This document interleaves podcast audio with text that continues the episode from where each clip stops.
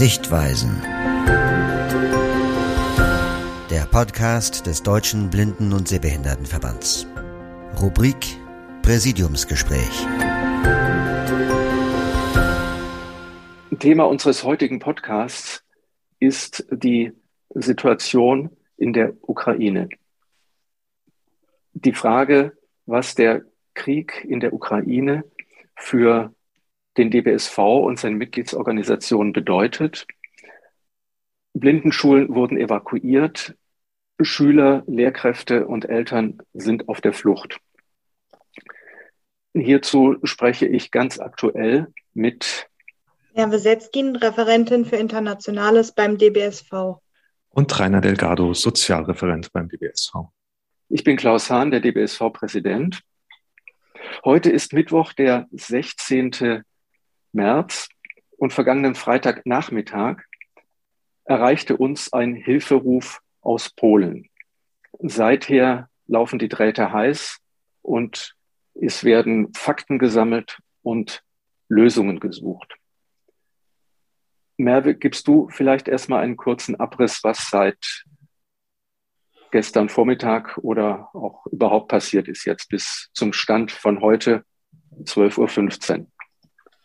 Ja, ähm, also nachdem ich am Freitag den Anruf erhalten habe aus Polen, der sehr verzweifelt war, dass die Menschen in der Ukraine evakuiert werden müssen, haben wir alle Hebel in Bewegung gesetzt. Ähm, wir haben das ganze Wochenende durchtelefoniert, auch gemeinsam mit unserem Landesverband aus Berlin, um einen Bus zu organisieren, der die Menschen abholen kann in Polen und auch in der Ukraine. Ähm, dann haben wir es letztendlich geschafft, eine Transportmöglichkeit mit einem Unternehmen zu finden. Und eine Gruppe aus Berlin ist dann Montagnachmittag gestartet ähm, mit dem Zug nach Polen, hat dann zwei Busse, mit zwei Bussen sind sie losgefahren. Der erste Bus hat Menschen in Polen, die bereits in Polen waren, abgeholt aus der Ukraine. Äh, die meisten von den Menschen sind aus Kharkiv im Osten der Ukraine. Ähm, die erste Gruppe ist dann gestern am späten Nachmittag schon in Berlin angekommen.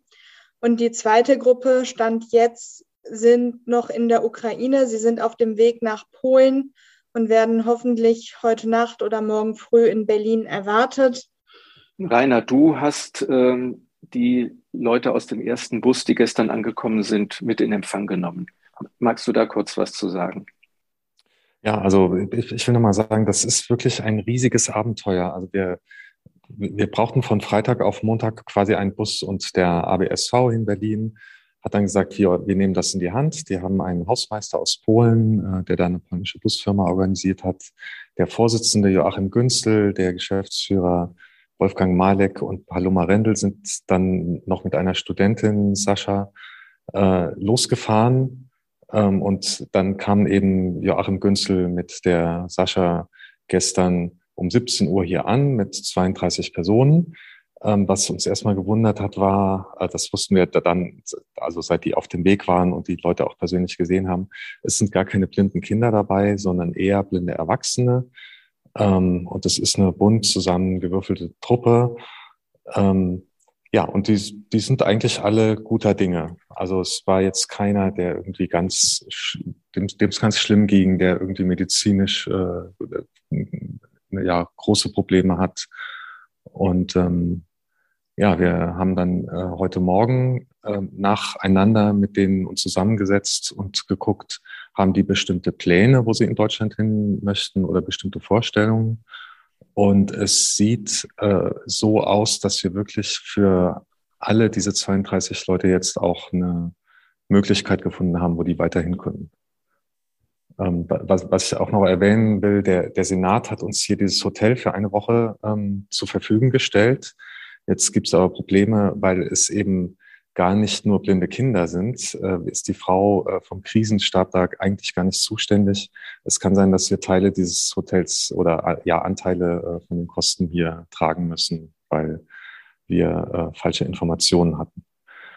Ähm, ja, also es ist für uns ein riesengroßes Abenteuer. Ich, ich sage immer, das ist eigentlich eine Aufgabe, die ist für uns so groß, aber ähm, die haben wir uns nicht auf, ausgesucht. Sie ist jetzt da und wir tun halt jetzt, was wir können. Ja, genau. Was die Situation angeht, kann ich vielleicht noch ein bisschen was ergänzen. Gestern Abend fand eine Videokonferenz statt, die der DVBS-Vorsitzende anberaumt hat zum selben Thema. Da waren Vertreter dabei vom Deutschen Katholischen Blindenwerk, das traditionell Verbindungen in die Ukraine hat, auch zu der Schule in Kharkiv. Es gibt dann aber noch vier weitere Schulen.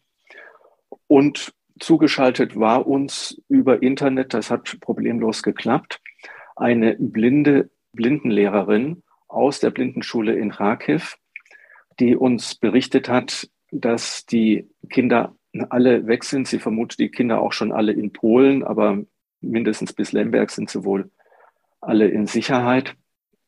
Ähm, in der Schule ist äh, kein Betrieb. Die Schule ist noch nicht äh, beschossen, noch nicht selbst beschossen worden, aber äh, Gebäude und der Umgebung sind zerstört. Es war sehr beeindruckend, was die Tetjana äh, berichtete. Die ist, äh, hat sich völlig, so wie sie das sagte, in Gottes Hand begeben und sagt, ich bin noch nicht reif dafür.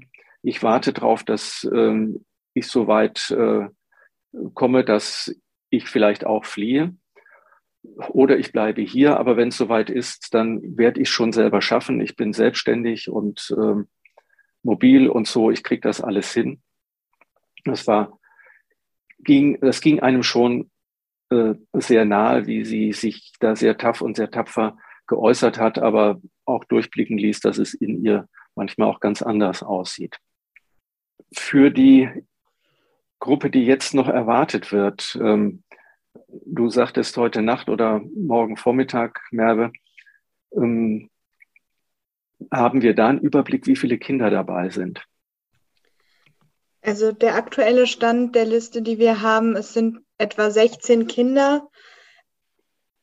Ich kann noch nicht genau sagen, wie viele davon tatsächlich dann auch blind oder sehbehindert sind. Ähm, die Informationen sind ständig wechselnd und chaotisch, das muss man so sagen. Und wir erwarten in Summe aber heute Nacht 52 Personen. Also genauso viele, wie auch in unseren Bus passen. Das nächste ist jetzt die Frage nach Hilfe. Was äh, kann der DBSV machen? Was kann die, äh, können die Mitgliedsorganisationen machen? Und vielleicht äh, könnten wir auch einsteigen, wie sieht das auf europäischer Ebene aus? Und in Polen selbst mit dem polnischen Blindenverband. Ja, gestern hat auf Ebene der Europäischen Blindenunion ein Koordinierungstreffen stattgefunden, um sich auszutauschen, was die einzelnen Mitgliedsverbände in den Ländern machen. Leider ist die Situation in Polen so, dass es keine Geschäftsstelle gibt und entsprechend auch nicht Mitarbeiter, die sich der Sache annehmen können und mit koordinieren helfen können. Wir versuchen jetzt auf europäischer Ebene eine Lösung zu finden, sind da mit unseren Partnern im Gespräch, wie man ein ja, die Koordinierung in Polen schaffen kann und dann auf ganz Europa vielleicht sogar viele blinde Menschen weitervermitteln und ihnen helfen. Rainer, ähm, beim Empfang der äh, Menschen aus dem ersten Bus äh, war ja der DBSV und ABSV nicht alleine. Wir hatten ja auch noch Unterstützung von Verband für Blinden- und Sehbehindertenpädagogik. Genau, das sind ganz tolle Leute. Äh, Ulrike Brauer-Mohr, Dieter Feser und Sven Degenhardt. Ähm, der, da, und unser, äh, unsere Information war ja, da kommen blinde Kinder und es ist eine ganz große Hilfsbereitschaft auch der, ich sage jetzt mal Blindenschulen in Deutschland, äh, auch Kinder aufzunehmen. Jetzt äh, erfahren wir halt, dass es äh, doch gar nicht so viele blinde Kinder sind. Und trotzdem äh, sind die drei hier super engagiert, also gestern schon und dann eben auch heute Morgen bei, bei der Weitervermittlung der Leute. Und ähm, morgen früh werden wir dann wieder hier so ein Treffen machen, äh, wo wir die befragen, wo sie hinwollen, ob sie Ver Verwandte haben oder dann eben auch gucken, in welches Förderzentrum in Deutschland würden die am ehesten passen. Und das ist eine, eine ganz tolle, riesige Unterstützung. Ähm, ich berichte noch mal kurz aus dem gestrigen Meeting, wo die Vertreter des Deutschen Katholischen Blindenwerks sagten, was wir am nötigsten brauchen, ist zunächst eigentlich Geld weil irgendwelche Sachen auf Eigeninitiative ist ausgesprochen schwierig. Ähm, ist es ganz schwierig, in dieses Verteilverfahren einzugreifen, das es im Moment ja eigentlich auch gar nicht gibt. Eine Klippe sind noch unbegleitete äh, Kinder. Die müssen nämlich als erstes vom Jugendamt förmlich in Obhut genommen werden, damit es eine vormundschaftliche Regelung gibt. Das ist noch spannend, wie viele jetzt aus der Ukraine dann morgen bei uns ankommen, die nicht begleitet sind, wo dieses Verfahren noch laufen muss. Ähm, das sieht aber für mich ein bisschen so aus, dass eine organisatorische Unterstützung durch unsere Seite ausgesprochen schwierig ist. Dass wir äh, gerne unser Know-how zur Verfügung stellen, aber so eine spontane Aktion, wie sie jetzt gelaufen ist, ähm, ich glaube nicht, dass wir die nochmal stemmen können, oder? Ich glaube schon, also es, es, kommen blinde Menschen in Deutschland an und, und der DBSV wird dann auch ähm, auf, auf die Mitgliedsorganisation und die Mitglieder zugehen und sagen, ähm, wir, wir, wir wollen euch fragen, ob, ob ihr diese Menschen, die dann auch hier sind, die sich auch in Deutschland verteilen werden, unterstützt. Also das ist so ein Punkt. Da, da sind wir im Moment aber noch nicht. Im Moment sind alle Kräfte darauf ja. konzentriert, diese 84 Menschen ähm, äh, denen gerecht zu werden, die jetzt gerade kommen. Und ähm, es, ja, in, in Berlin ist zum Beispiel mindestens noch ein Ukrainer, um den sich auch gekümmert wird, äh, von einem Kollegen von uns, Felix Högel. Also ähm, da, wir brauchen uns die Aufgaben und Probleme nicht auszusuchen. Die kommen von selber auf uns zu und dann äh, liegt es an uns zu sagen, ja, wir, wir stellen uns dem. Und da, ja, es wird noch einiges auf uns zukommen und, und wir packen das nach der Reihe an, denke ich. Du sagtest ja gerade, möglicherweise müssen wir für das Hotel, wo die Menschen jetzt untergebracht sind, äh, als DBSV bezahlen, weil es nicht Kinder sind oder nicht überwiegend Kinder sind, die da untergebracht werden. Ähm, also solche Sachen können auch auf einen zukommen. Auch äh, Transportkosten, wie kriegt man die Menschen von A nach B quer durch Deutschland, sodass der DBSV jetzt ein zusätzliches äh, Spendenkonto eingerichtet hat. Und die genauen Daten sagt uns jetzt Merve Setzkin nochmal. Genau, wir haben auch eine Webseite eingerichtet, die ständig aktualisiert wird. Das ist www.dbsv.org/ukraine. Ja, dort findet man das Spendenkonto, was wir extra eingerichtet haben. Mit dem Stichwort Ukraine kann auf dieses Konto gespendet werden. Ich glaube, wir sind jetzt an der Stelle, wo man für den Augenblick nicht mehr dazu sagen kann. Der Verweis auf die Website ist gut. Da werden wir Sie, liebe Hörerinnen und Hörer, auf dem Laufenden halten. Für heute danke ich meinen beiden Gesprächspartnern aus der Geschäftsstelle in Berlin, Merve Setzkin und Rainer. Und ich wünsche euch beiden noch einen guten und erfolgreichen Tag, dass das, was jetzt noch direkt vor euch liegt, noch bewältigt werden kann. Dankeschön Dank. und tschüss. Danke.